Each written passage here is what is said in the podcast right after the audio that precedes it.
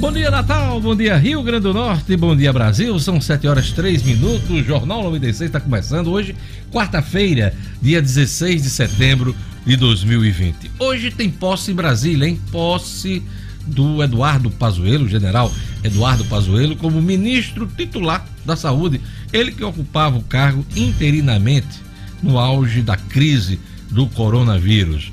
Substituiu Nelson Taixe e o general Pazuello, que estava com provisório hoje, toma posse às 17 horas em solenidade no Palácio do Planalto. Outra notícia importante nesse início do programa é que eh, o governo do estado encaminhou à Assembleia Legislativa o orçamento, o orçamento, a proposta de orçamento para o ano que vem do estado, que já prevê quase um bilhão de reais de déficit, hein? É, mais precisamente 920 milhões de reais. Ainda nesta edição a gente vai trazer mais informações e analisar este fato com eh, Luciano Cleiro. Luciano hoje que trata também da hibernação do Renda Brasil decretada por Bolsonaro, lançando sombras ainda mais densas sobre as perspectivas de retomada econômica. É o embate entre a ala do governo que quer austeridade e a ala do governo que quer gastos para obras, e também para projetos sociais. Ontem, o presidente da República, Jair Bolsonaro, gravou um vídeo zancando parte da equipe econômica que estava prevendo aí cortes de benefícios sociais para aposentados, idosos e pessoas que necessitam do BPC. Então, daqui a pouquinho a gente conversa com o Luciano sobre esse assunto. Edmo Sinedino teve Libertadores ontem, aliás, a volta da Libertadores, e o Atlético Paranaense venceu o time da Bolívia, né? Numa partida uh, bem disputada, foi uma virada no final. Bom dia, Edmo. Bom dia, Diógenes. Bom dia, ouvintes do Jornal 96. Pois é, a volta da Libertadores ontem com todos os nossos participantes. Já, e já dois em campo ontem, terça-feira. O Atlético Paranaense foi até a Bolívia e mesmo na altitude bateu o Jorge Wilstermann de 3 a 2 com o gol do gordinho Walter no finalzinho da partida. Esteve atrás do placar durante duas vezes, 1 a 0, 2 a 1, empatou 1 a 1, 2 a 2 e no finalzinho virou o placar. O Santos de hoje tropeçou em casa, não venceu, ficou no 0 a 0. Mas hoje tem mais brasileiros na Libertadores. Temos três jogos, Sinadino, se eu não me engano. Exato. Três times brasileiros em campo, né? Exato, Jorge. Eu esqueci minha colinha, mas hoje tem Grêmio, mas tem Internacional. Gente... É, hoje é. tem Grêmio, tem Internacional. Amanhã se Flamengo. Engano, né? Palmeiras. Amanhã tem Flamengo. São os nossos seis representantes no, na Libertadores, a competição mais importante né, do nosso continente. Quem sabe vamos ter um bicampeonato aí de Brasil. Não estou dizendo bicampeonato do Flamengo, mas estou dizendo bicampeonato do Brasil. A nossa torcida é pelo Brasil. É, mas claro. nós que somos flamenguistas torcemos pelo bicampeonato do Eu quero sentir esse gostinho de ser campeão da Libertadores. Né? Já tive esse gostinho com o meu ex-time. O Vasco foi é, campeão da Libertadores, disputou é, é, o título mundial, né? Título mundial. Timaço Mas eu quero esse gosto. Faz tempo que eu não sinto esse gostinho. É possível que esse ano eu não consiga, né? É, você também vai vir, virar flamenguista? Não, vou não. Não, vou, vou, vou, vou, eu conto tudo Botafogo mesmo. Vamos lá. Eu já tô ouvindo a risada dela. Olha, voluntários de Natal poderão ser recrutados para teste da vacina de Oxford. Gerlane Lima, bom é, dia. Bom dia, bom dia, Diógenes, ouvintes, a todos da bancada. É isso mesmo, Diógenes. A Universidade de Oxford que vai abrir aqui em Natal na próxima segunda-feira dia 21, um centro de testes para voluntários que receberão a vacina contra a Covid. Serão recrutados aí uma média de mil mil pessoas. Os interessados já podem se inscrever pelo site do Centro de Pesquisas Clínicas aqui de Natal, sede dos estudos aqui também na capital potiguar. Daqui a pouquinho eu trago mais detalhes e o site para os nossos ouvintes. Pois é, a Anvisa autorizou ampliar o número né, de voluntários para testar a vacina de Oxford, que é que tem parceria o governo brasileiro desde o início dessa história de vacina. A agência também ampliou a faixa etária para maiores de 69 anos. Daqui a pouquinho, todas essas informações com Gerlane Lima aqui no Jornal 96. No estúdio Cidadão, Conselho Nacional de Justiça muda a orientação e proíbe benefício a presos por corrupção e crimes hediondos. É o assunto de O'Hara Oliveira, no Jornal 96 hoje. Marcos Alexandre fala sobre a ação judicial pode mudar a bancada federal do Rio Grande do Norte. É, poderemos ter aí a saída de Beto Rosado dessa bancada e a chegada do Fernando Mineiro. Esse assunto rola desde a apuração dos votos e até agora. E pode ter um desfecho que o mandato é de Fernando Mineiro por inelegibilidade de um dos aliados da coligação do Beto Rosado, Querinho. Daqui a pouquinho, Marcos Alexandre conta pra gente essa história, tá? Então esse aqui é o resumo da obra. Tem a ronda policial, claro. Estudante de medicina é presa por esquema que fraudava vestibulares. Esse assunto também vem rolando já há algumas semanas, a gente vem acompanhando. Jackson traz mais informações na edição de hoje do Jornal 96, tá? Hoje é dia do caminhoneiro. Só lembra daquela música do Roberto Carlos? Canta um pedacinho aí, por favor. Tô, correndo encontro dela. dela. No volante eu penso nela. Já, né? Eu não tô lembrando a letra, mas eu, eu sei qual é a música. Tô correndo nessa estrada. Eu sei que é 1985, é, Jorge. 1985. É muito sucesso essa música de Roberto Carlos Lude. Pelo amor de Deus, caminhoneiro. e hoje é o dia do caminhoneiro, a gente manda um abraço. Estamos pegando carona em vários caminhões aí, né? Então a turma aí que está na estrada, aquele abraço. E o Dia Internacional para a Preservação da Camada de Ozônio, tão maltratada desse tipo de agressão mesmo ao meio ambiente, né?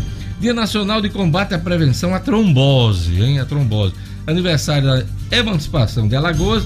Hoje tem dois santos, viu? Padre Francisco Fernandes, atenção. Padre Francisco, alô, alô, Padre Francisco. Dia de São Cipriano e dia de São Cornélio. Santo Papa São Cornélio. É isso aí, então são os santos do dia. Cidadino, você é devoto de São Cornélio? Eu sou devoto de São, São Chiquinho, São Francisco. São Francisco é, também. Eu, eu sou devoto de São Francisco. Eu tive a oportunidade de conhecer a cidade de Assis é, e fui lá na Basílica. Muito bacana. E tive até, inclusive, no local, debaixo da Basílica, você tem lá o local onde ele foi enterrado, né? Que bacana. Eu consegui me. Tirar até uma foto lá, que eu podia tirar uma foto, mas já me registrou lá muito bacana. Então eu também sou devoto. E tenho várias, várias imagens lá em casa. Eu acho simpático. E a história dele é muito bacana. A né? história né? do Chiquinho. É Protetor é dos animais. Mas hoje não é dia de São Francisco, não. Não, hoje é dia de São Aliás, Uma das belas orações, né? Ah, da Igreja Católica é a oração de São Francisco. Muito linda. Eu acho que é uma das é mais, mais, belas. Eu acho a mais linda de todas. Mais, mais bonita, né?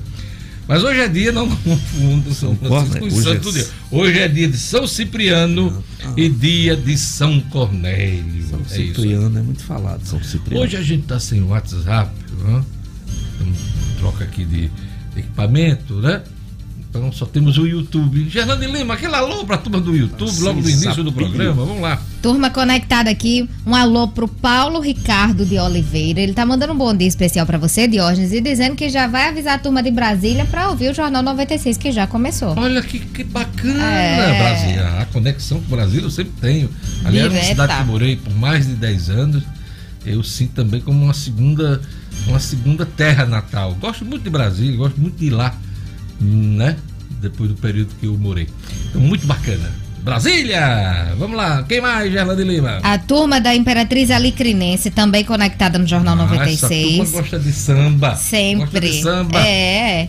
Maré Peixes, lá em Pitangui, também logo cedo. Bruno Marques, bom dia, Bruno. Sérgio Gurgel, o Elias Pinheiro, Sérgio Crispim, o Janilson Jales, André Clemenson, toda a turma conectada, o Elias Pinheiro aqui que está chamando atenção para a modificação das linhas de ônibus, né? As linhas de ônibus que foram modificadas essa semana.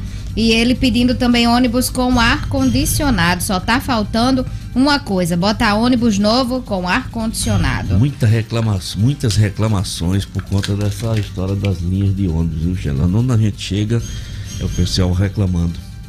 Eu não estou inteirado do assunto, mas eu tenho escutado muitas reclamações. O Ed Júnior Oliveira de Extremóis, Cinedino e Gerlane. O tio J. Lopes, o Sales Monteiro e Luiz Gonzaga da Costa aqui. Turma bacana, daqui a pouquinho a gente interage mais com o nosso ouvinte aqui do Jornal 96. Vamos a mais destaques. Mas aquele alô, né? Um abraço para a jornalista Virginia Celli, é. Virginia Celli, que trabalhou comigo na TV Cabugi, antiga TV Cabugi, é, nos primórdios da, da afiliada da Globo aqui no Rio Grande do Norte, Virginia Celli. Um abraço também para o consultor imobiliário Igor Mamed, que também faz aniversário hoje. Então, sintam-se abraçados. Vamos agora para mais destaques da edição de hoje.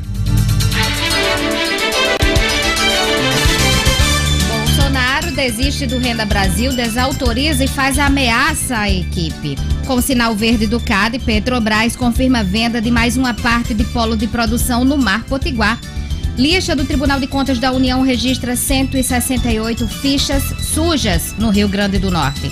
Corpo de homem encontrado nas dunas de Cidade Nova. E no futebol, novela O Alisson pode terminar nesta quarta com assinatura de novo contrato. 7 horas e 14 minutos. Edmo Cidadino cantava essa pedra ontem aqui no Jornal 96. O Alisson estava próximo de fechar um acordo com o ABC envolve uma questão de dívida e também, claro, futuros salários e a permanência de Wallace estava ameaçada. Existe até também uma possibilidade de transferência para o Globo, né? o Globo disputa também a Série D. Mas tudo isso, daqui a pouquinho o Edmo traz para a gente aqui no Jornal 96, tá? Hoje a gente vai conversar com o secretário estadual de Saúde, Cipriano Maia.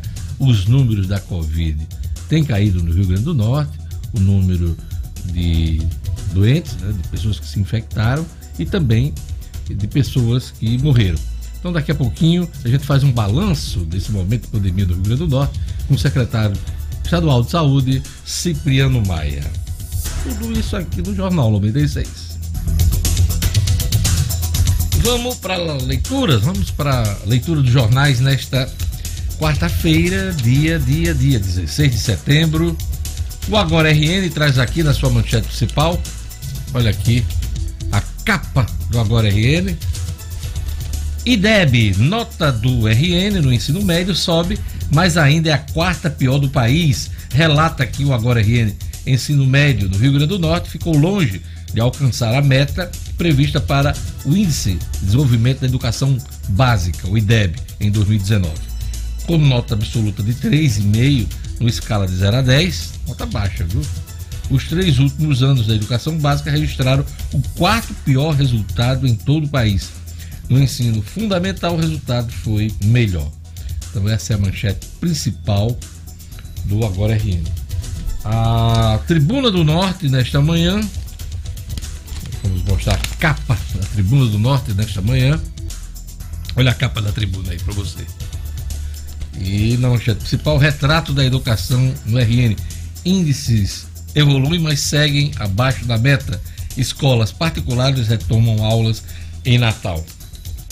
Também destaca a tribuna, orçamento 2021 prevê déficit de 920 milhões de reais. Projeto de lei orçamentária anual para 2021 é encaminhado à votação na Assembleia Legislativa e prevê déficit, déficit é, é buraco, buraco no orçamento de 920 milhões de reais, efeito da pandemia. O valor está abaixo da previsão inicial. Em mensagem, a governadora Fátima Bezerra defende medidas tomadas no Rio Grande do Norte vão permitir recuperação antecipada da economia. A governadora prometeu lançar nesta sexta-feira um plano de incentivo, de estímulo à economia do Rio Grande do Norte. Vamos ver o que é que vem aí é, desse plano. E agora vamos para os destaques da imprensa nacional. O Globo Vamos começar pelo Globo. Azevedo desmente Trump sobre guerra comercial. Ex-diretor da Organização Mundial do Comércio, Roberto Azevedo, que é embaixador e hoje vice-presidente da PepsiCo, nega que tenha tido qualquer conversa com o presidente americano Donald Trump na qual tenha sido ameaçado. Ele se refere ao que foi publicado no livro Ódio de Bob Woodward, lançado ontem. Trump disse ao autor que teria feito uma ligação ao brasileiro ameaçando tirar o país da organização caso seus desejos não fossem atendidos, o que teria levado Azevedo a decidir deixar a OMC, Organização Mundial do Comércio.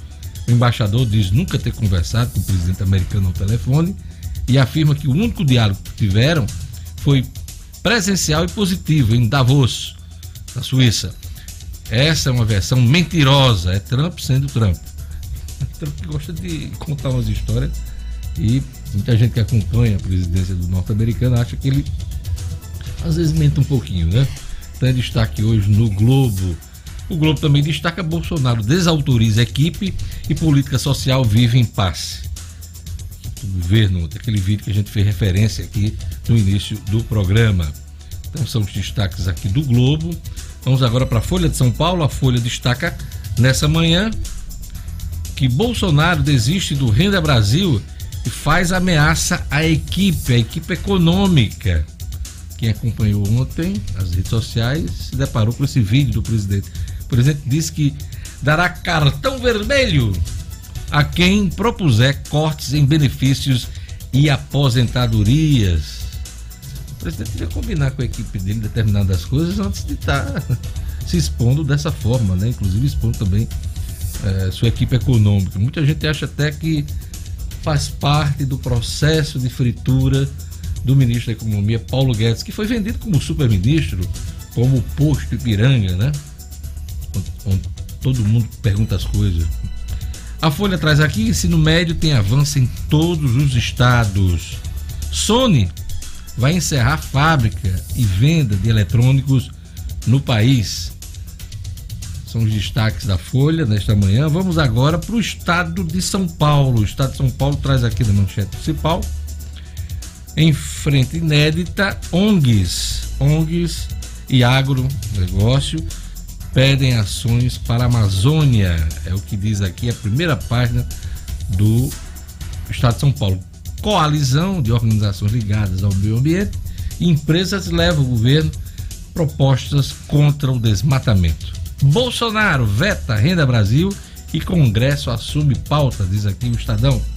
O Estadão destaca também os números do IDEB.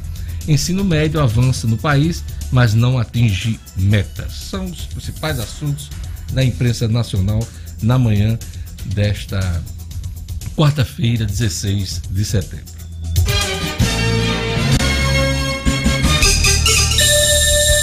7 horas e 21 minutos. E vamos às notícias do portal No Minuto, portal de notícias do Rio Grande do Norte.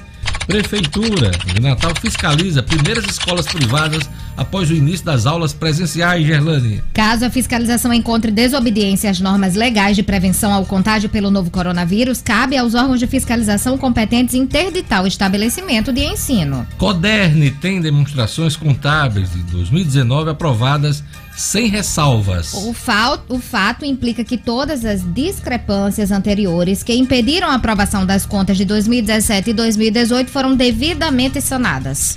Perícias estão suspensas até adequações nas agências da Previdência. E INSS continua com retomada gradual dos serviços presenciais, como avaliação social e justificativa administrativa. Parque das Dunas amplia horário na segunda fase da reabertura. A, a partir desta quinta-feira, amanhã, o parque passará a abrir mais cedo, às 6 horas da manhã, com maior público e retomada da utilização de espaços. Pois é, acesse, fique bem informado, você na capital, no interior, fora do estado, fora do país, www.nominuto.com. Tem notícia chegando. 7 horas e 22 minutos. Agora vamos à previsão do tempo informações da Clima Tempo e um oferecimento do Viveiro Marina. Previsão do tempo. Em Natal, sol e aumento de nuvens agora pela manhã, pancadas de chuva à tarde e à noite. Mínima de 22. Máxima 30 graus. Em Extremóis. Quarta-feira de céu com aumento de nuvens ao longo do dia. Mínima. De 23. Máxima. 30 graus. Em Caiçara do Norte. Previsão de sol entre nuvens, não chove. Mínima. De 23. Máxima. 34 graus. Em Alto do Rodrigues. Quarta-feira de sol. Mínima. De 22. Máxima. 34 graus. 7 horas e 23 minutos. Agora, aquele recado do Viveiro Marina promoção voltou, hein? Promoção voltou ao Viver Marina para deixar seu paisagismo mais bonito. Plantas da produção com até 40% de desconto no pagamento à vista.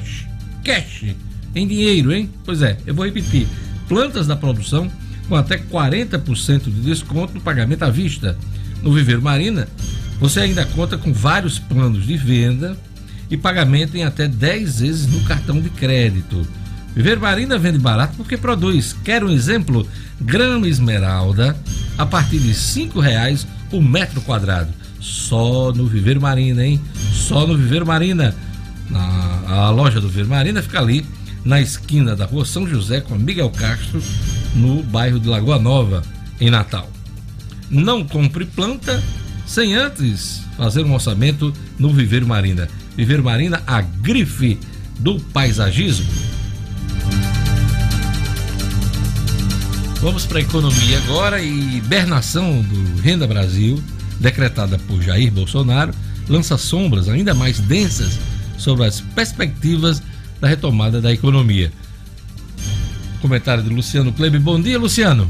Bom dia, Diógenes. Bom dia aos ouvintes do Jornal 96. Pois é, Diógenes, ontem foi mais um dia de é, falta de entendimento entre o presidente Jair Bolsonaro e sua equipe econômica. Como você mesmo já comentou no início, o presidente precisa alinhar melhor o discurso com a sua equipe econômica antes de sair dando declarações contundentes como a que ele deu ontem. É, primeiro, é, vale se destacar que ele descartou o termo é, Renda Brasil né? Que até do ponto de vista de comunicação e marketing, isso é péssimo para o, o, governo dele, porque ele disse que vai manter o Bolsa Família, inclusive um projeto que ele, enquanto candidato, enquanto deputado, criticava bastante, um projeto nascido na gestão petista, né? E ele ontem praticamente decretou que continua como Bolsa Família, não será mais Renda Brasil o nome do projeto. E também desautorizou a equipe econômica que estava falando em algumas compensações que são é, é, absolutamente necessárias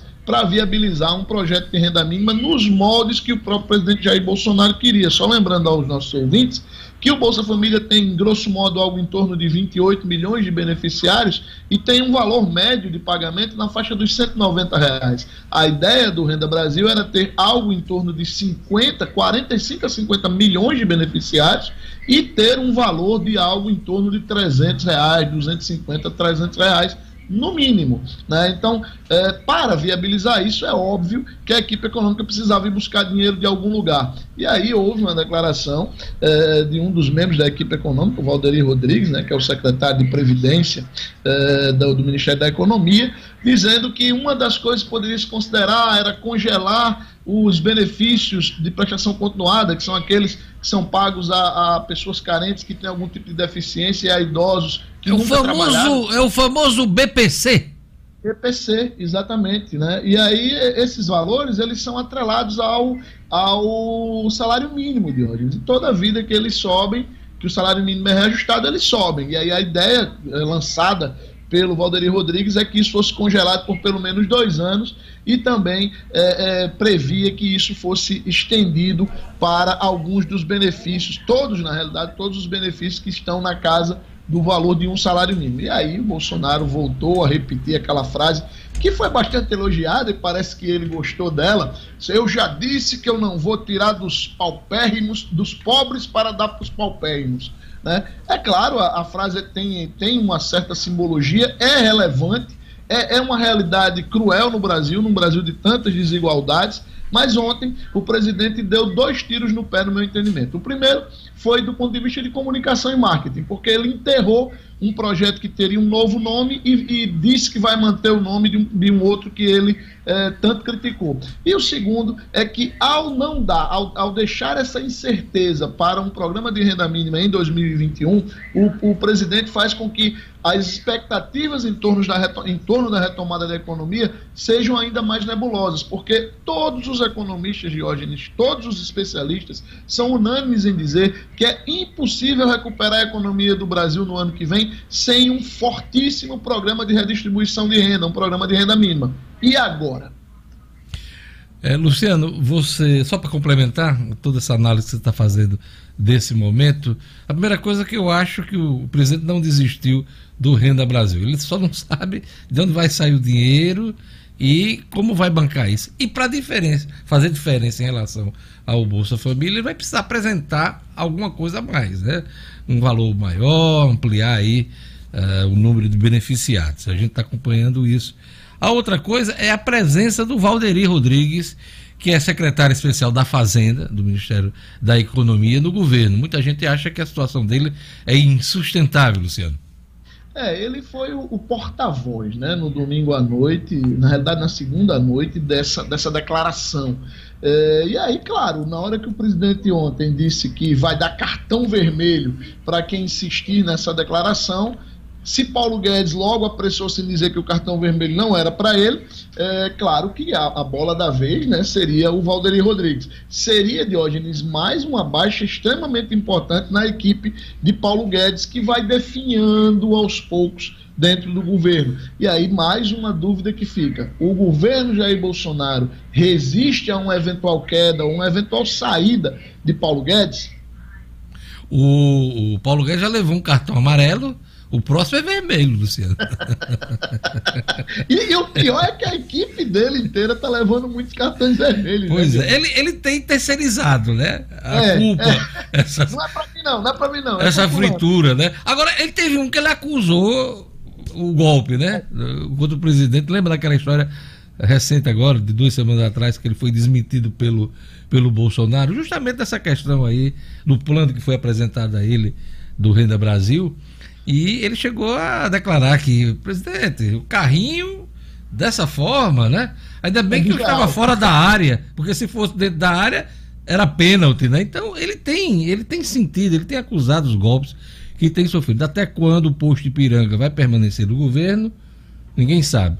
Eu acho que é questão de tempo do Paulo Guedes jogar a toalha, até porque ele tem um temperamento muito forte, né? Um temperamento que ele não aguenta muito esse tipo de situação. Então vamos acompanhar. É, você sabe que um cargo como esse de ministro da Economia, é, em torno dele, tem muito interesse em jogo, não só do ponto de vista político, mas também do ponto de vista econômico, Luciano Kleber. Olha, com sinal verde do CAD, Petrobras confirma venda de mais uma parte do polo de produção no mar do Rio Grande do Norte. Conta pra gente os detalhes, Luciano Kleber. Pois é, o CAD, que é o Conselho Administrativo de Defesa Econômica, que é ligado ao Ministério da Economia, é, ele, aliás, é ao Ministério da Justiça, né, eu sempre confundo. É, o CAD autorizou é, a aquisição pela empresa Ouro Preto, que é uma empresa é, nacional é, de médio porte que explora petróleo e tem sido, inclusive, pre é, presença constante na aquisição de, de ativos e de, de espaços de exploração da Petrobras ele já a, a Ouro Preto de hoje, ele já é parceiro da Petrobras no nosso polo Pescada Arabaiana, que é o nosso principal polo de produção no mar aqui no Rio Grande do Norte. Pense é... num peixinho bom! Arabaiana, hein? Bom demais. É verdade.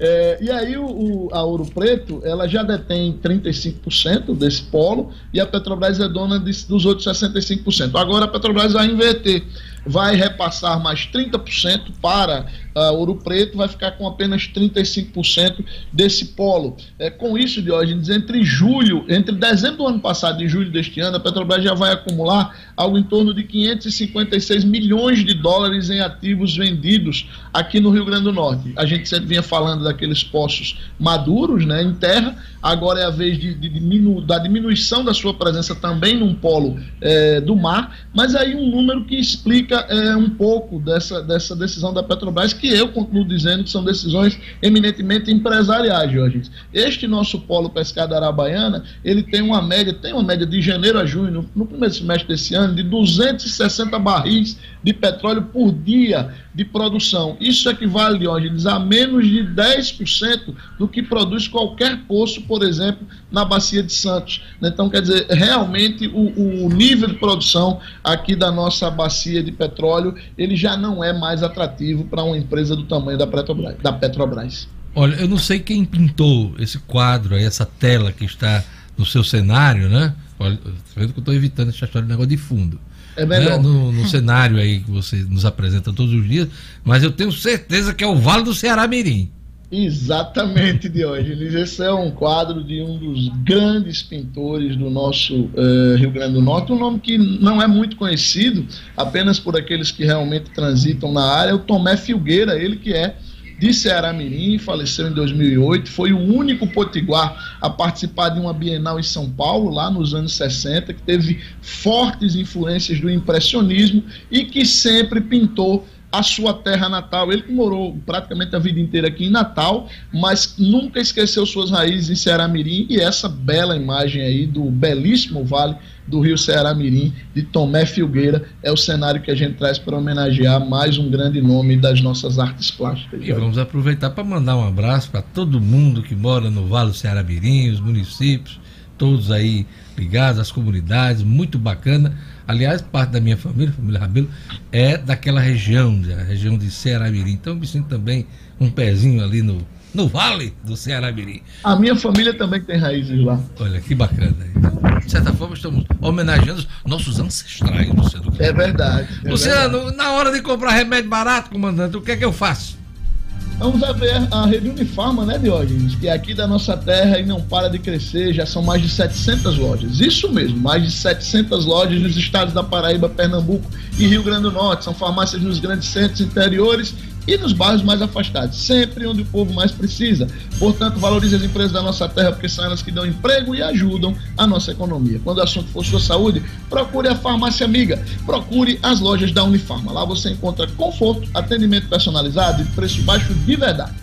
Eu garanto. Unifarma, uma farmácia amiga, sempre perto de você. Diógenes, e para encerrar, eu queria deixar um abraço especial para um aniversariante do dia, o empresário Luiz Lacerda, vice-presidente da FEComércio, presidente do Sindicato Comércio Varejista de Macaíba e um dos membros da Rede Com, rede de lojas de materiais de construção, está aniversariando hoje e é nosso ouvinte fiel, está todos os dias ouvindo o Jornal 96. Um abraço e feliz aniversário para Luiz Lacerda. E aproveitando a tela do Vale do Ceará Mirim, um abraço para Paulo Santos, que está aqui acompanhando pelo YouTube, é da região e se sentiu homenageado também. Luciano Kleber, até amanhã com as notícias da economia. Até amanhã, um grande abraço. 7 horas e 35 minutos. Gerlane, quem tá de butuca aí também no YouTube? Vamos lá. No YouTube aqui de Butuca Diógenes, vamos lá, tem aqui o Auridantas, acompanhando o Jornal 96, Elisvan Moreira, também, o, a Renata Maia, o Matheus, o Cidinho Souza, Neto Ramos, Leonisa Santiago, acompanhando o Jornal 96, e quem tá de Butuca aqui também... é o advogado Daniel Cabral, que está dirigindo a Caminho de Parnamirim, acompanhando o Jornal 96. Que um bom, abraço, aquele, Daniel Cabral. Aquele abraço, Daniel. Olha, faz tempo que você me escuta falar sobre o Cicobi, né? Sistema de cooperativas que valoriza o negócio local. Essa é a principal mensagem do Cicobi. E você deve fazer parte do Cicobi. O Cicobi do Rio Grande do Norte acredita que o desenvolvimento da economia só será possível a partir do crescimento do pequeno negócio local. Comprando aqui, é aqui que se gera emprego e renda.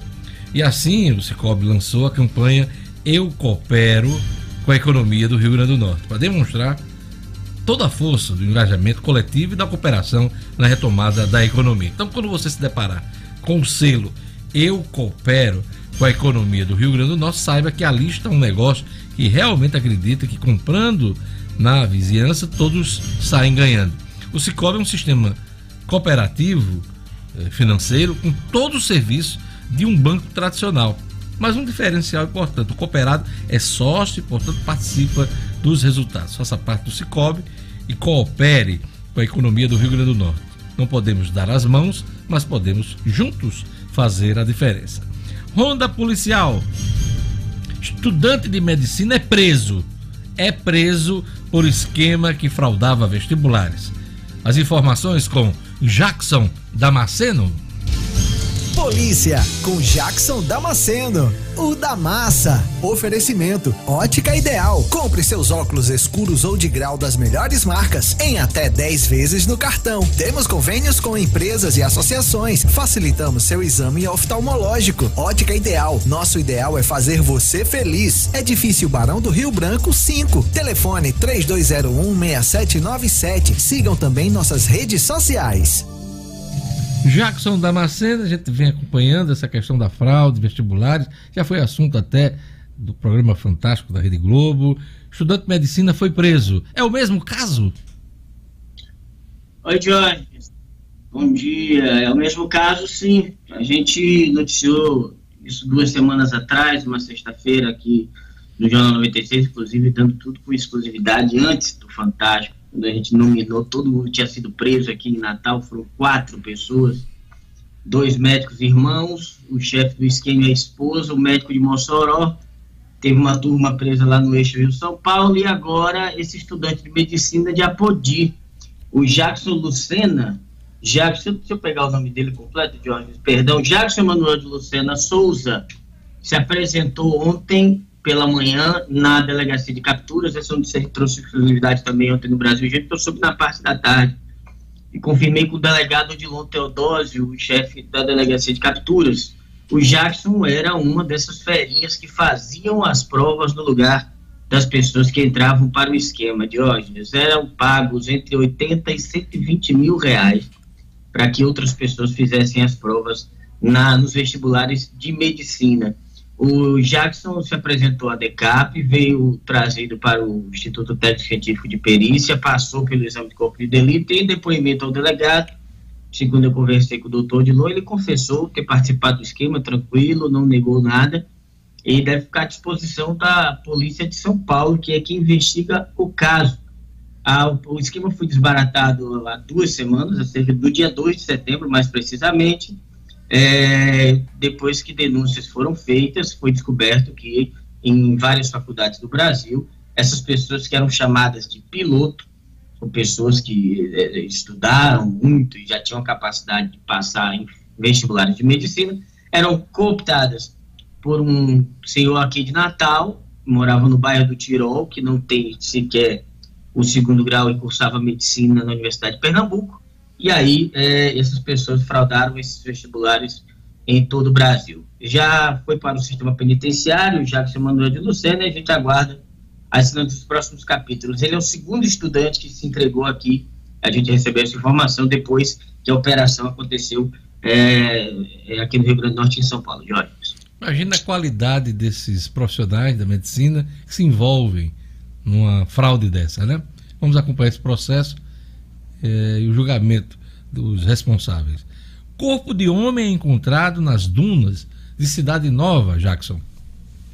A vítima Yuri Santana Soares da Silva, de 24 anos, foi encontrado ontem é, numa área de Matagal, aqui em Nova Cidade, Zona Oeste, né? Entre o Planalto, Guarapes, por aqui perto, Cidade da Esperança. Foram percebidas é, várias marcas de tiro no corpo desse rapaz. De acordo com as informações da polícia, também havia sinais de tortura. Há informações é, passadas à polícia de que ele fazia parte de facção e a motivação do crime teria sido exatamente essa, a briga entre facções criminosas aqui no Estado. Antes da gente encerrar, Diogo, tem até a ver relativamente com esse assunto, o governo do Estado inicia hoje a segunda Conferência Estadual de Segurança Pública e Defesa Social, com a participação de populares, movimentos populares, um seminário, uma espécie de congresso, onde o governo pretende ouvir a população para a formulação de um novo plano estadual de segurança pública. Quem quiser participar, não sei se dá tempo de se inscrever ainda, já que vai ser online, mas está lá na página do governo, começa hoje, vai até é, o dia 18, depois de amanhã. Obrigado, Jacos, até amanhã com a Ronda Policial aqui no Jornal 96. Valeu!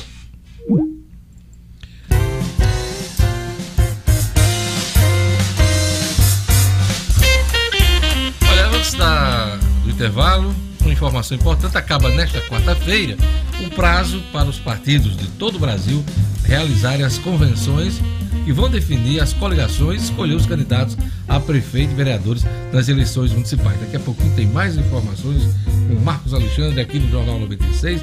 Teremos o Estúdio Cidadão com Oliveira, teremos o Edmo Sinedino com as notícias do esporte e a entrevista com o secretário estadual de saúde do Rio Grande do Norte, Cipriano Maia. Olha lá, Rogério. Liga não, hein? A gente volta daqui a pouquinho com o Jornal 96.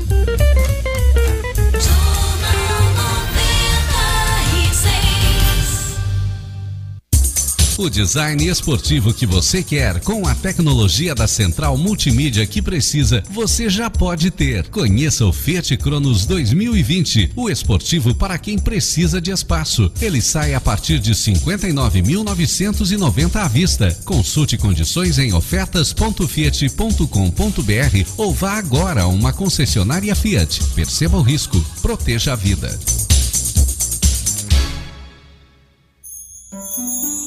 A 96 FM tira suas dúvidas sobre o coronavírus. Estou com sintomas de coronavírus, porém de forma leve. Por que devo ficar em casa?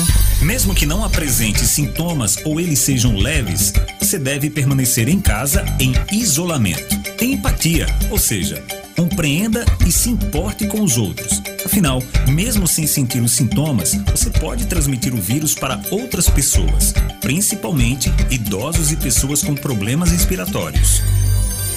96 FM. Compromisso com a verdade, a favor do interesse geral.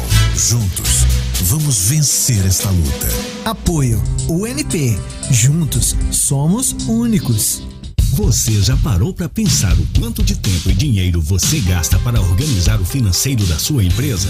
Nós da Blink BPO Financeiro fazemos tudo isso para você. Somos o seu setor financeiro online e lhe entregamos resultados eficazes de forma virtual, descomplicada e a um baixo custo. Realizamos todas as tarefas financeiras da sua empresa, ajudando você, empreendedor, a potencializar os resultados do seu negócio com informações fornecidas em tempo real, sempre ao seu alcance. Dentre nossas tarefas, realizamos emissão e envio de boletos e notas fiscais, conciliação bancária e controle das contas a pagar e a receber, geração de relatório de fluxo de caixa e demonstração do resultado gerencial, controle de inadimplentes e muito mais. Quer saber mais? Entre em contato conosco pelo telefone 84 98118 8800 e siga-nos no Instagram para sempre receber dicas práticas e valiosas. Arroba. A esportividade que você quer e o espaço que você precisa, você já pode ter. Conheça o Fiat Cronos 2020 com porta-malas com 525 litros a partir de 59.990 à vista. Perceba o risco, proteja a vida.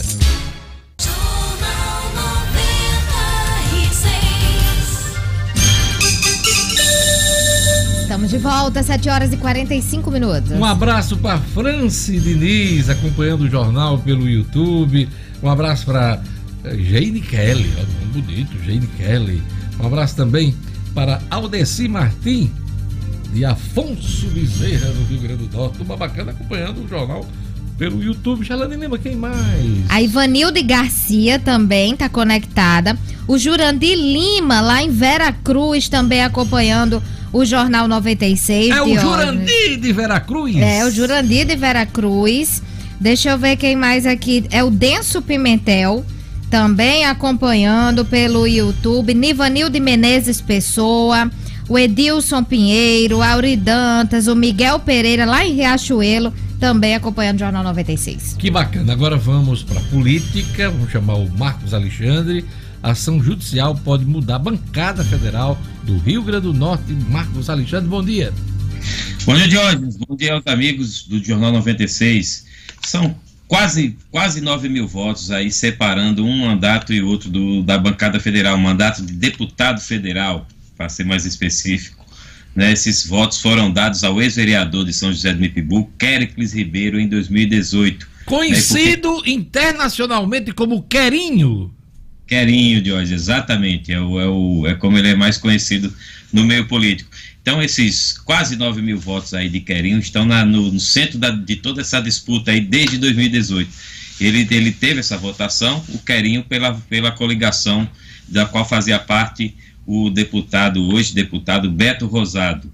Né? Porém, se esses votos forem anulados, quem passa a ter o mandato é a coligação integrada pelo PT e quem assume é o, é o secretário estadual de gestão e projetos especiais, o Fernando Mineiro. Marcos, né, e essa treta, né, como se diz, treta judicial, vem rolando desde a apuração dos votos. A gente ficou nessa incerteza durante a apuração dos votos da eleição de 2018, né? É uma guerra jurídica, Diógenes, porque inicialmente a candidatura de Querinho foi contestada nos tribunais né, por conta de uma falta de documentação. E, e devido a isso, o, Fe, o, Fernando Mineiro esteve aí na, na, na, beira da posse, esteve pertinho de tomar posse do mandato, mas às vésperas do, do da posse né, dos, dos deputados da atual legislatura, o TSE declarou que houve um erro processual no TRE, no, do Tribunal Regional Eleitoral aqui do Rio Grande do Norte, e com isso considerou válidos os votos de Querinho. Agora é uma outra vertente de questionamento. O que está se questionando agora, Diógenes e ouvintes? Está se questionando a, a, um, cargo, o comissionado que Querinho teria ocupado na Prefeitura de Monte Alegre. E segundo a tese do novo processo, é, ele não teria, ele, Querinho, não teria se desincompatibilizado a tempo de concorrer nas eleições de 2018. Constam Essa... nos autos desse processo que ele recebeu salário até dezembro do ano da eleição. Marcos Alexandre, que não, o que não pode, né? Não podia, né? Não pode. Ele, assim, se ele recebeu o salário de dezembro, até pode, porque foi depois das eleições, mas ele teria que ter desincompatibilizado seis não, meses. Não, mas é, antes. não foi durante todo o período, todo o período é, então... da campanha até dezembro do ano da eleição, segundo os documentos apresentados por uma ação assinada por mais de 50 advogados, se não me engano, 51 advogados, Marcos Alexandre. Exato, é o Fernando Mineiro e mais 51 advogados que assinam essa ação, que será agora julgado pelo TRE novamente, né? Agora com essa vertente. O, o Ministério Público Eleitoral, hoje já intimou já o Querinho a, a fazer as explicações, a apresentar o seu parecer e a sua defesa nesse processo. Então, é, esse, essa celeuma jurídica e política também pode render aí um mandato para Fernando Mineiro e a saída da bancada federal do atual deputado, atual detentor do mandato, o Beto Rosado, que é do PP. Vamos acompanhar porque é um processo importante. É importante, mexe aí com dois grupos políticos aqui no Rio Grande do Norte. Marcos, é bom a gente lembrar que acaba nesta quarta-feira o prazo para os partidos realizarem as convenções partidárias. É o que prevê a lei eleitoral, né? É, passada essa fase, temos registro das candidaturas e em seguida a campanha eleitoral propriamente dita, Marcos Alexandre. Exato, ainda tem quatro convenções importantes hoje para acontecer aqui em Natal, né, a do PT, por exemplo, que vai homologar aí a candidatura do senador Jean Paul Prats à prefeitura de Natal, da mesma forma o PCdoB que mantém o nome do auditor fiscal Fernando Freitas, PCdoB faz sua convenção hoje. Está confirmado e... que o Fernando Freitas vai ser candidato a prefeito? Está confirmado. Até agora o PCdoB mantém essa linha aí da candidatura própria, Diógenes. Mas mais tarde a gente vai acompanhar na convenção, ver se não há nenhuma surpresa, porque realmente se fala nos bastidores numa possibilidade do PCdoB integrar aí a chapa do Jean Paul Prats, né? Mas vamos esperar. Aliás, há quem diga que, que o Fernando Freitas estava articulando isso, né? Ser o vice do candidato do PT, mas vamos acompanhar. A governadora, em entrevista a mim nessa semana, falou que pode ser uma mulher, vai ocupar o cargo de vice de Jean Paul. Vamos, vamos acompanhar. Tudo isso vai ser é, revelado mais tarde. É, Jorge, há, há, também ainda a convenção do PRTB, que vai homologar o Coronel Hélio como candidato, e uma expectativa sobre o PSC do Coronel Azevedo, que não vem falando muito mais em candidatura, mas vem aparecendo nas, o nome dele nas pesquisas, e vamos acompanhar. Claro que amanhã a gente traz todos os detalhes aqui no Jornal 96. E tem o PSB, que vai, fará convenção para homologar o nome de Hermano Moraes como candidato a prefeito de Natal. Teve convenção do do PSB no sábado só para os vereadores e hoje, a partir das 8 horas até o meio-dia, convenção para homologar o nome de Hermano Moraes na disputa em Natal, Marcos Alexandre. Marcos, lista do Tribunal de Contas da União registra 168 fichas sujas no Rio Grande do Norte.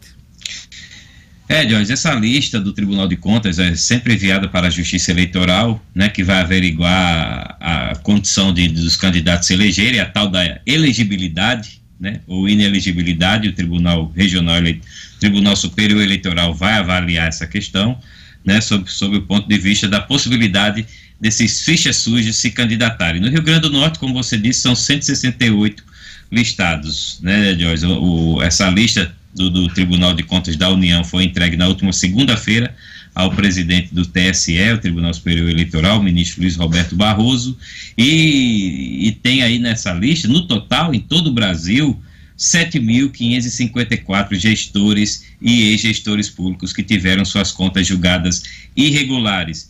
E aí é, caberá agora, como, como a gente disse há pouco, ao, à Justiça Eleitoral avaliar o que, o que esses candidatos, se, se algum deles for candidato, claro, se eles podem manter aí o registro de candidatura e disputar as eleições deste ano. A gente lembra, Jorge, que essa lista é composta pelos gestores que tiveram contas julgadas irregulares, com trânsito julgado, né, ou seja, sem, sem possibilidade de mais recursos, a partir de 15 de novembro de 2012, portanto, quase oito anos atrás. Ok, olha, o Sófocles, Sófocles Rondinelli, lá de Quarnop, tá mandando um abraço para você aqui é, no YouTube, viu? Marcos Alexandre. É um primão, é um primão lá de Corras Novo, Rondinelli. Um grande abraço para ele, para a família. de filósofo, né? Sófocles. Sófocles Rondinelli, é, é filósofo. E aquele recado para acompanhar o processo eleitoral? Rapidinho, hein? Está chegando a campanha eleitoral, né? E não dá para os candidatos e profissionais ficarem de fora das regras das eleições. A melhor opção para se atualizarem sobre essas regras é o livro Processo e o Direito Eleitoral do advogado e escritor Kennedy, Kennedy Diógenes, com abordagem completa sobre a legislação eleitoral e linguagem simples. O livro é um verdadeiro guia que não pode faltar para quem vai disputar ou participar da campanha que está para começar. Adquirir um exemplar é tão fácil quanto deixar o voto na urna eletrônica, Diógenes. O livro Processo e o Direito Eleitoral está à venda pela internet no site www.oeleitor.com.br www.oeleitor.com.br É isso aí, Diógenes. Valeu, Marcos Alexandre. Amanhã a gente tá de volta aqui com o, o, a política, né? É isso aí. Olha, eu queria agora chamar Gerlane Lima. Gerlane tem informações sobre os voluntários de Natal que poderão ser recrutados para teste da vacina de Oxford. Gerlane. Cotidiano com Gerlane Lima. Oferecimento. Realize Gourmet. Estamos de volta com as duas unidades funcionando no período das 11:30 às 15 horas. Durante essa semana de reabertura, almoçando na unidade Petrópolis, você ganha um combo do café expresso com brigadeiro. Siga realize.gourmet e acompanhe as promoções. Gerlane Lima, vamos lá. É, Dionísio, a Anvisa autorizou a ampliação de mais 5 mil voluntários para a fase 3 dos estudos clínicos da vacina de Oxford. E aí o Brasil terá 10 mil voluntários para essa última etapa de desenvolvimento. E as cidades de Natal, Porto Alegre e Santa Maria farão parte dessa testagem. Foi a novidade divulgada ontem. Os centros instalados no Rio de Janeiro, Bahia e São Paulo também continuam funcionando. E a universidade vai abrir aqui em Natal, na próxima segunda-feira, o centro de testes para os voluntários que receberão a vacina contra a Covid. Serão recrutados aqui cerca de mil pessoas. Os interessados já podem se inscrever pelo site do Centro de Pesquisas Clínicas, é o www.cpccleanrn.com.br. Vou repetir: www.cpccleanrn.com.br. Não haverá uma divisão exata do número de voluntários em cada local. Diógenes será livre recrutamento até alcançar o número de 5 mil selecionados. E aí podem participar adultos acima de 18 anos, que sejam profissionais de saúde e atuantes diretamente na linha de frente do combate à Covid, além de trabalhadores que desempenhem funções em ambientes com alto risco de exposição ao novo coronavírus, como motoristas de ambulância, seguranças de hospitais e agentes de limpeza desses estabelecimentos. E a novidade é que agora não há um limite de idade. Com a autorização da Anvisa, os centros participantes podem iniciar esse processo de recrutamento. E aí vale lembrar que essa vacina foi a primeira a iniciar os testes clínicos da chamada fase 3 aqui no Brasil. Então, trata-se da etapa final para aprovação. Quem quiser se cadastrar, tá aí aberto de hoje, é só acessar o site. É isso aí, Gerlane Lima. Olha, tomando aquele café bem acompanhado das notícias do Jornal 96. É o Henrique Câmara que mandou para mim mensagem aqui pelo WhatsApp. Ele manda foto, né? Deixa eu mostrar aqui a foto para quem está acompanhando o Jornal 96 pelas redes sociais. Café da manhã. Tem ovo, tem uma torradinha, um cafezinho e, claro, as notícias do Jornal 96, da programação da 96 FM. Olha, o Conselho Nacional de Justiça muda orientação e proíbe benefício a presos por corrupção e crimes hediondos Quem explica pra gente é o Rara Oliveira, no Estúdio Cidadão. Estúdio Cidadão, com O'Hara Oliveira. O'Hara. Bom dia, Diógenes. Bom dia a todo mundo acompanhando o Jornal 96. Olha só, em março deste ano, a gente até trouxe essa informação aqui no Jornal 96, o Conselho Nacional de Justiça assinou uma recomendação para que magistrados em todo o país adotassem uma série de medidas para prevenir a propagação da Covid-19. Essas orientações foram destinadas aos estabelecimentos do sistema prisional e do sistema socioeducativo, dentre elas a suspensão excepcional das audiências de custódia e a redução do fluxo de ingresso no sistema prisional e socioeducativo analisando bem aí cada caso e a necessidade de novas ordens de prisão preventiva. Essas orientações, só para você entender, elas não são regras que devem ser seguidas de forma obrigatória pelos juízes, porque eles têm autonomia aí para analisar cada caso individualmente, mas ajudam a nortear as decisões. Pois bem, Ontem, o novo presidente do CNJ, que é o ministro Luiz Fux, ele decidiu alterar essas recomendações uma das principais medidas aí, uma das primeiras medidas aí do ministro como presidente do conselho.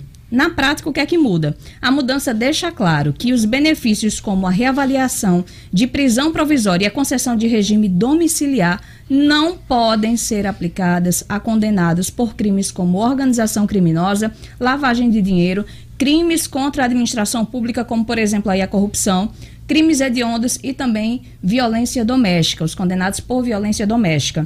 Antes da mudança é, de ontem, né, só para se ter uma ideia, já foram beneficiados aí nesses últimos meses, nesses últimos cinco meses aí, é, com essa orientação do CNJ, o publicitário Marcos Valério, né, que foi condenado aí no julgamento do mensalão, está aí em prisão domiciliar pra, por causa da Covid-19. O deputado Cassado... E olha que o, o Marcos Valério levou uma pena de cadeia de mais de 40 anos, hein? 40 anos já está em casa, né? Pois é, pois estava em casa por causa dessa recomendação do CNJ que foi alterada ontem. Também o deputado caçado Eduardo Cunha, também estava em ca... Tá, também está em casa é, com a tornozeleira eletrônica, mas está cumprindo prisão em casa, e o doleiro Dário Messer, né, condenado na Lava Jato. Esses casos e todos os outros casos, todos os outros condenados que foram beneficiados podem ser impactados com essa mudança. É isso aí. Obrigado, Rara Oliveira. Até amanhã. Amanhã tem show cidadão aqui no Jornal 96. 8 horas.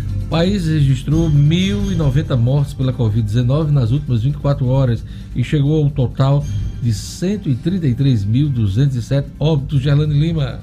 Isso, Diógenes, isso no Brasil. E em casos confirmados já são 4 milhões 384 mil 299 brasileiros com o novo coronavírus desde o início da pandemia. 34.755 desses confirmados no último dia. Aqui no Rio Grande do Norte, são 65.647 casos confirmados e 2.326 mortes pela doença. Esses dados foram atualizados ontem pela CESAP em relação ao boletim anterior da segunda-feira. São nove mortes a mais, somadas às das últimas 24 horas e também casos que estavam em investigação. No mundo, são 29 milhões 753 mil 978 casos confirmados e 939.675 óbitos. Isso vai ser assunto daqui a pouquinho na nossa entrevista com o secretário estadual de saúde, médico Cipriano Maia. Agora vamos para o futebol. Na volta da Libertadores, o Atlético Paranaense venceu na Bolívia. O Santos só empatou em casa. São assuntos para Edmo Cinedino. Esportes com Edmo Cinedino. Cinedino, vamos lá. Primeira rodada da Libertadores Isso. nessa retomada. Santos tropeçou em casa, né? Exatamente, o Santos tropeçou em casa, forçou, forçou, mas não conseguiu barrar o bloqueio do Olímpia do Paraguai. O jogo ficou 0 a 0 e realmente desgostou os Santistas. É, a vitória ontem foi do Atlético Paranaense, que foi até a altitude da Bolívia e venceu o Jorge Wisterman de 3 a 2 no jogo em que o Atlético de hoje esteve duas vezes atrás do marcador. O gol da vitória foi marcado pelo Valdo. De hoje, como a Libertadores está voltando, voltou ontem, vou dar uma passada aqui rápido em todos os grupos, tá certo? Vamos, vamos lá. lá. vamos lá. No grupo A, é, Independente Del Vale, Flamengo, Júnior Barranquilha e, e, o Barcelona de Guayaquil. Amanhã tem rodada. Independente Del Vale contra o Flamengo. Esse jogo amanhã, quinta-feira. O Flamengo já viajou para lá, né? Isso, já está lá. Inter, Independente Del Vale e Flamengo justamente são os dois líderes. Cada, cada um jogou duas vezes e tem duas vitórias. No grupo B, tem brasileiro. Palmeiras lidera.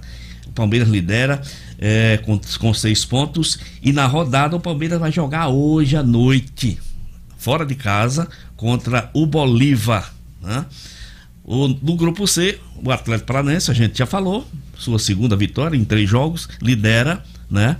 Na, eh, no grupo D, nós não te, temos o São Paulo terceiro colocado. Vamos ver quando é que o São Paulo vai jogar. O São Paulo vai jogar na quinta-feira, amanhã também. Amanhã. Exatamente, no Morumbi, às 19 horas, contra o poderoso River Plate São Paulo, precisando muito dessa vitória para subir aí na classificação. No grupo E, nós temos os dois gaúchos, Inter e Grêmio. Os dois estão ali coladinho com quatro pontos na liderança de hoje. Os dois jogam nesta quarta-feira. É, o Internacional joga em casa contra o América de Cali e o Grêmio sai contra o duríssimo Universidade Católica. Jogo duro. No grupo F de hoje nós não temos nenhum brasileiro. No grupo no grupo G, nós temos o Santos, que ontem empatou e lidera o grupo, só que o Santos já tem três jogos. E no grupo H, nós temos. Eh, também não temos clubes brasileiros. Peraí, então era, era só um sem grupo brasileiro, como é que faltou outro? Não, tá certo. São dois, são dois grupos, são seis representantes, oito grupos, dois não tem brasileiros. Então é isso de hoje. Nós teremos Libertadores hoje, os dois gaúchos em campo e o Palmeiras. Teremos amanhã o Flamengo em campo contra o Independente Del Vale. São Paulo também. É, São, Paulo, esse, São Paulo também. São Paulo. Exatamente, de hoje. São é Paulo também. Novela de Wallison no ABC pode terminar nesta quarta-feira com a assinatura, a renovação do contrato do jogador. Precisou, Diógenes, a torcida entrar em campo, né?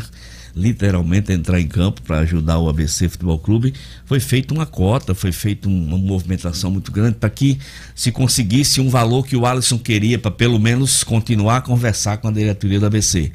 Esse valor foi conseguido, esse dinheiro vai passar para as mãos do Wallace para amortizar um pouco a dívida do ABC com o Não jogador. é o valor total da Não dívida é o valor do total. Alvinegro com o Alisson. Não é o valor total, é uma parte só desse valor. O Alisson é, Você vai. sabe qual é a parte? Diógenes, ele, o ABC deve 60 mil. O que eu soube que o Alisson pediu para arrumar pelo menos 20 mil. Hum. E parece que esse dinheiro foi conseguido pelos. pelos mais de um terço exatamente. dessa, dessa dívida, né? E logicamente ele assinaria também com uma redução salarial, uma redução menor do que o que o ABC pediu, um meio termo entre um e outro. E Hum. vamos ver se realmente essa novela, porque só acaba mesmo quando o Alisson assinar o contrato e Pois dizer é, estou pronto. Lembrando né? que o Alisson vem de uma contusão, ainda está se Oito recuperando. meses, oito meses de inatividade, recebeu um salário, lembrado. claro, né? Culpa do jogador, o jogador se contundiu. Exatamente. Mas assim, ele tem que ver também esse contexto Exato, todo, porque, né? segundo, eu conversei com pessoas eh, da- do ramo da medicina, da área da fisioterapia, da medicina, e eles me disseram que o Alisson precisa de pelo menos mais um mês de um trabalho duro de recuperação para ficar 100% de olhos. Valeu, Cidadino, mais alguma coisa na sua agenda esportiva? Só mandar um abraço aqui pro meu amigo Dadinho, sua esposa Maria José e seu filho Antônio Neto, todos os dias escutando a gente direto aqui no Jornal 96. E também por Flávio Oliveira, torcedor do ABC. Obrigado a todos, até amanhã. Valeu, Cidadino. 8 horas e 6 minutos. Olha, o Rio Grande do Norte tem figurado entre os estados que tem controlado a doença, a Covid-19. Tem sempre sido listado entre os estados onde o número de mortes, o número de casos tem diminuído bastante. É, eu convidei o secretário estadual de saúde, Cipriano Maia, para a gente fazer um balanço desse momento, as perspectivas e falar, claro, desse combate à pandemia. Bom dia, secretário Cipriano Maia.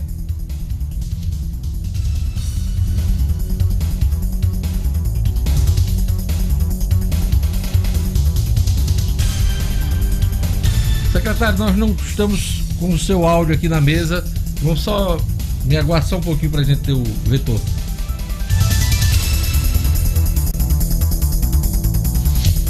Pois é, antes disso, Lembrar que o ministro interino da Saúde, Eduardo Pazuello, será efetivado no cargo hoje pelo presidente Jair Bolsonaro.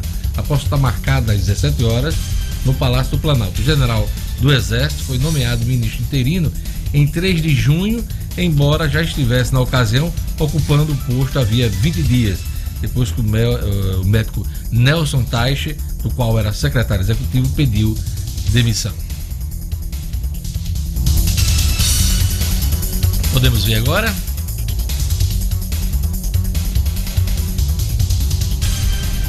Vamos tentar a conexão com o secretário Cipriano Maia, secretário estadual de saúde. Bom dia, secretário.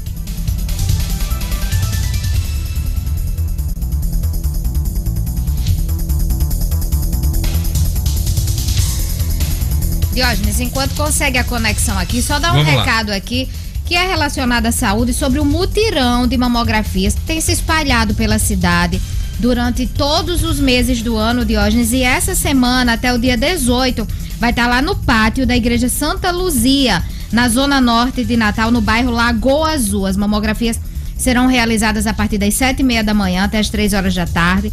Para ter acesso ao exame, as mulheres devem apresentar a carteira de identidade, cartão SUS e o comprovante de residência e as fichas serão distribuídas diariamente no início do expediente.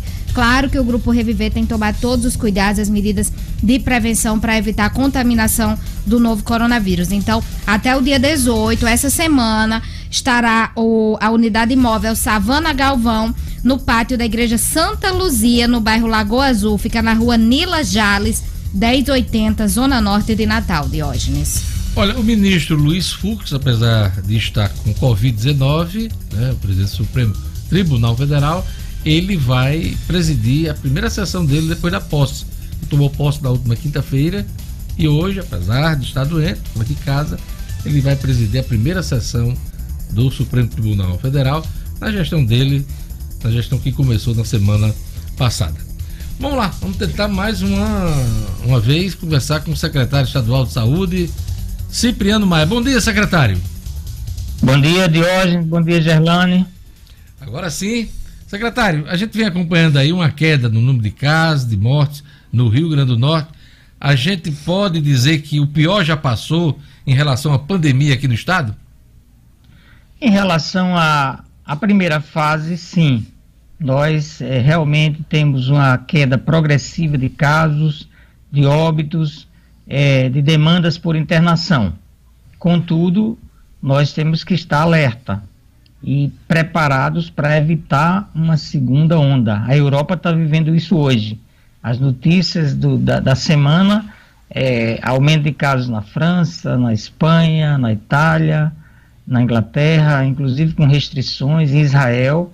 Então, isso, ao, ao tempo que comemoramos aqui os resultados de um trabalho profícuo, né, de articulação com municípios, com a sociedade civil, né, sob o comando da governadora Fátima Bezerra, que alcançamos esses resultados, inclusive com o programa RN Mais Protegido, com distribuição de máscara para toda a população, nós devemos estar realmente comemorando isso, mas atentos, vigilantes e responsáveis para que não venhamos facilitar a retomada da situação de transmissão. Nós temos realmente um índice de transmissibilidade abaixo de 1 no estado, mas em algumas regiões ainda acima de 1, como região oeste, alto oeste, o Siridó em amarelo, um pouquinho acima de 1. É, taxas de ocupação também no estado favoráveis, né, na faixa de 40%, mas o Siridó também com taxas ainda altas, no torno de 70%. E se você tem um município na região com índice de transmissibilidade alto, com surto, ele pode se expandir para a região. Então, por isso a vigilância, manter a vigilância, manter os cuidados é o chamamento que temos que estar tá fazendo. Então, celebrar e comemorar, mas com toda atenção e responsabilidade. A jornalista Gerlane Lima faz pergunta ao secretário Cipriano Maia. Secretário, bom dia. Queria saber em relação à ocupação de leitos, como é que está aqui no estado, o estado que começou a desativar alguns leitos para atender outras enfermidades, com essa relocação, como é que fica o atendimento direcionado para a Covid? É, nós estamos com a taxa de ocupação ainda bastante confortável, em torno de 41, menos de 42%, né? Região metropolitana de Natal em torno de 36, pouquinho, né? A única região, como eu falei anteriormente, que está com taxa de ocupação mais elevada é o Siridó, em torno de 70%. Nós temos sim leitos disponíveis, hoje nós temos é, é, cento e, em torno de 110 leitos ocupados, mas temos mais de 140 disponíveis. Essa redução de leitos ela não vai comprometer o atendimento. Nós estamos fazendo com muito planejamento, com muita responsabilidade. Nós temos um monitoramento semanal realizado por grupos de pesquisa que integram o Comitê Estadual Científico que orienta a gestão e o governo desde o início da pandemia. E isso está sendo feito com muita responsabilidade e competência técnica, inclusive com um indicador composto que avalia nove variáveis dos municípios, além do RT que o Laís vem calculando, da taxa de ocupação, através do Regula. Então tivemos muito, muitos ganhos no sistema e isso possibilita que a gente esteja fazendo uma condução é, planejada, organizada, né? É, e que nos garante que aquilo que depende da condução do SUS, do governo, nós estamos fazendo tudo o possível para manter a condução adequada. Agora, precisamos da colaboração da população e de todas as instituições para que não venhamos a ter a, a, noção, porque estamos bem, que a pandemia passou, porque não passou. Enquanto tivermos casos ocorrendo, pessoas suscetíveis, ou seja, que podem ser infectadas, nós temos que manter esse grau de vigilância e responsabilidade, cumprindo aquelas recomendações previstas nos decretos. Secretário, qual foi o esforço orçamentário da pandemia no Rio Grande do Norte? É bom destacar isso, o que foi de recurso da União e também de recurso próprio aqui do governo do Estado. Se é que o senhor pode nos compartilhar essa informação. É, nós tivemos um aporte de recursos, principalmente federal, recursos sul e recursos da União, através de várias medidas, né? É, se somaram a esforços do governo do estado, né? Mesmo com a crise orçamentária e fiscal, redirecionou recursos já alocados é, para o combate à Covid. Foram mais de 300 milhões destinados, né? É, mais de 250 milhões foram é, em torno de 250 milhões foram direcionados de várias destinações, tanto do SUS como de compensação de receitas e medidas votadas pelo Congresso Nacional. Isso tem garantido essa atenção que se fez tanto através dos serviços próprios, nós é, optamos por expandir a rede de leitos nos hospitais do SUS, nas regiões de saúde, para que ficassem com um legado permanente para o SUS no Estado mas também na contratação de serviços de referência é, no âmbito estadual, seja a Liga Norte Rio Grandense contra o Câncer, que teve um papel importante aqui na região metropolitana na oferta de leitos, a APAMIM Mossoró, que assumiu a gestão do Hospital São Luís, também contratado na parceria com o município, com o Ministério Público, né? É, seja também a, a contratação durante certo período de leitos privados. Então, com isso, a gente tem assegurado os meios, os recursos necessários para assistência, que inclusive tem melhorado em termos de qualidade também, com o avanço da pandemia, a melhoria do conhecimento, e com isso temos dado conta. E agora estamos na batalha, que essa é uma batalha de toda a sociedade potiguar, para que esses leitos possam ser mantidos, para que tenhamos o financiamento que permita que eles possam permanecer aberto, superando um estrangulamento, um gargalo histórico de dificuldades de acesso a leitos de UTI no Estado. Secretário, o senhor falou em trabalho profícuo, em ações importantes do governo do Estado nessa pandemia, mas o governo sofreu pelo menos dois questionamentos sérios em relação aos gastos uh, nesse período. Em primeiro lugar, a compra polêmica do consórcio Nordeste, que causou prejuízo de mais de 50 milhões de reais aos nove estados ah. e cerca de 5 milhões de reais ao estado do Rio Grande do Norte. Eu entrevistei a governadora essa semana, ela se mostrou indignada com essa história toda e disse que o Rio Grande do Norte vai buscar cada centavo é, desse dinheiro que, que foi roubado aí por, por empresas na Bahia. Eu queria que o senhor falasse sobre o consórcio Nordeste, sobre as compras coletivas, e na sequência eu queria uma palavra do senhor sobre a CPI das ambulâncias que já tem até assinaturas eh, para a instalação na casa. Vamos começar pelo consórcio Nordeste. O consórcio Nordeste, o que ocorreu foi que naquele momento todos os estados, diante da inércia da União, em comandar nacionalmente um processo de apoio aos estados e assegurar insumos básicos, de assegurar equipamentos, os estados todos entraram numa corrida desesperada para adquirir respiradores, que era tido naquele momento como equipamento essencial para salvar vidas. É, vocês, a população se lembra que, inclusive, as grandes potências sequestraram cargas de respiradores, é, bloquearam produção e nós tivemos imensa dificuldade de acesso. E surgiu a oportunidade pelo consórcio de uma aquisição internacional, comandada pelo consórcio, é, sob a liderança do governo da Bahia, e ofertava essa oportunidade para os estados. O estado, lógico, que aderiu, porque para comprar diretamente era, era impossível. Vocês se lembram que teve uma compra aqui do governo cidadão de 14 respiradores, que era anterior à pandemia, e que ela foi retida pelo Ministério da Saúde. Teve que entrar na justiça para que essa entrega ocorresse muitas semanas depois. Então, o Estado aderiu e o consórcio foi lesado por uma empresa. Então, não tem nenhuma responsabilidade do governo do Estado nesse sentido.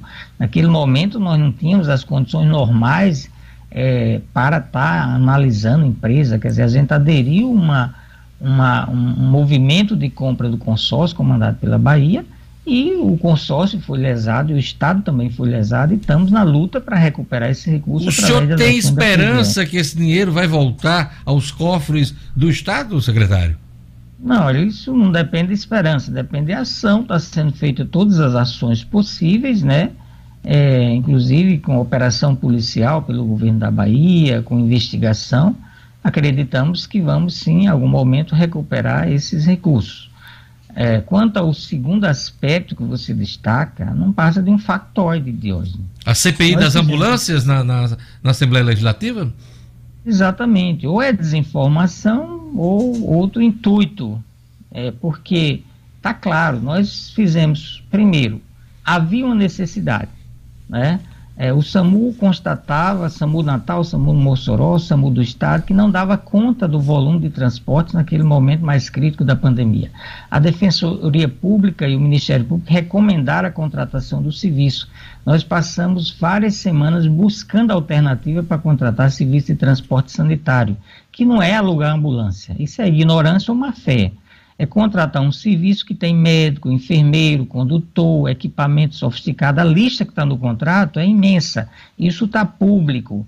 Então, nós contratamos um serviço que, estimativamente, em seis meses, se você utilizasse o transporte das seis ambulâncias, que é uma UTI, que tem que ter tudo, remédio, médico, ela poderia chegar a 8 milhões.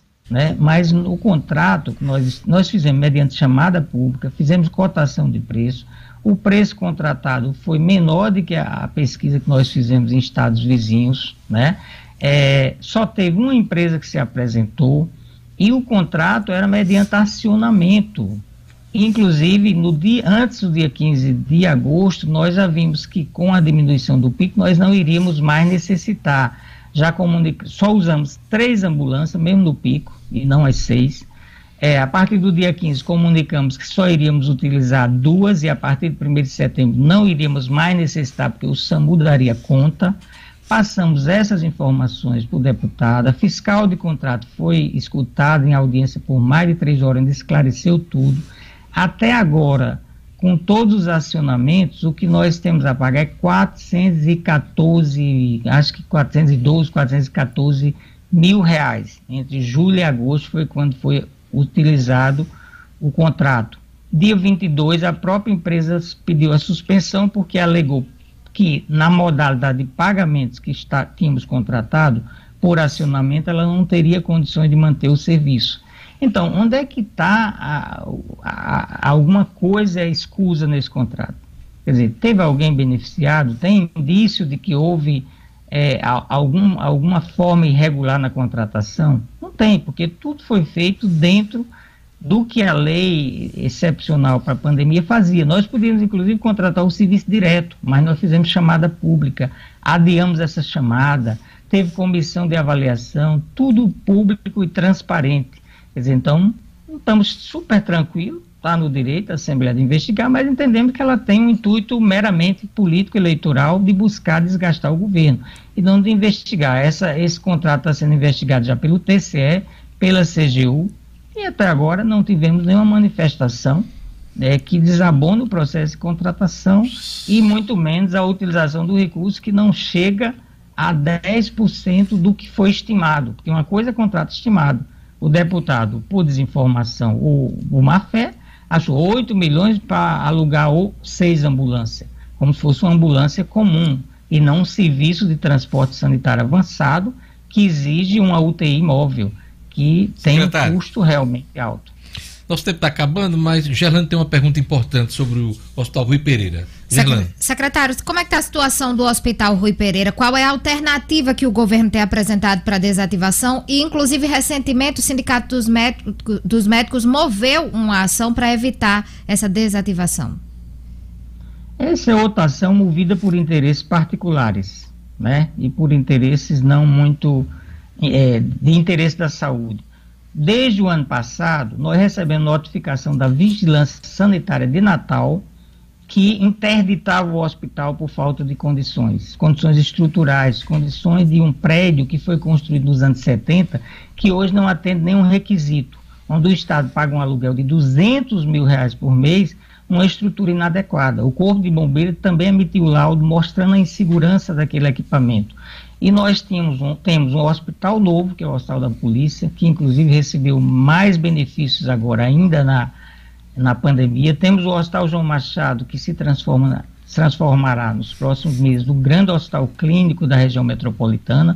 E essas ações todas, cirúrgicas e clínicas, serão é, realocadas no espaço novo, qualificado. O Hospital da Polícia tem muito mais recurso diagnóstico, inclusive tomografia e os, os pacientes estarão sendo a, melhor atendidos. E mais do que isso, nós estamos propondo, e, e isso foi pactuado na Justiça Federal, inclusive com a participação do CRM em fevereiro, dia 10, tem um acordo judicial que autoriza e, e, e, orienta essa transferência que estamos retomando agora. Ela foi adiada por causa da pandemia, com toda a responsabilidade para melhorar, inclusive, a assistência aos pacientes com é, vasculopatia diabética reestruturando não só a atenção hospitalar, na parceria com o Hospital Universitário, que também faz diagnósticos é, de arteriografia, faz arterioplastias, que é o tratamento, mas estruturando esse serviço em cada região e ambulatórios especializados nos municípios mais populosos e também fortalecendo as ações na atenção básica, porque não podemos ver a atenção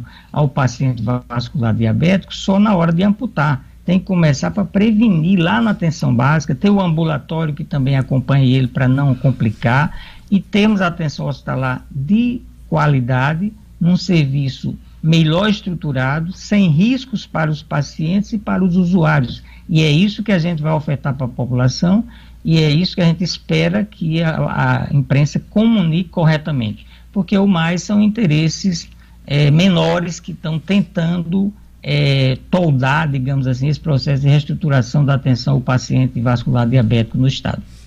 Obrigado, secretário estadual de Saúde, Cipriano Maia. Vamos acompanhar e torcer para que essa questão da Covid realmente seja uma tendência de queda total e zerar esses casos, tanto de infecções, mas também de mortes aqui no Rio Grande do Norte. Obrigado por sua presença aqui no nosso programa.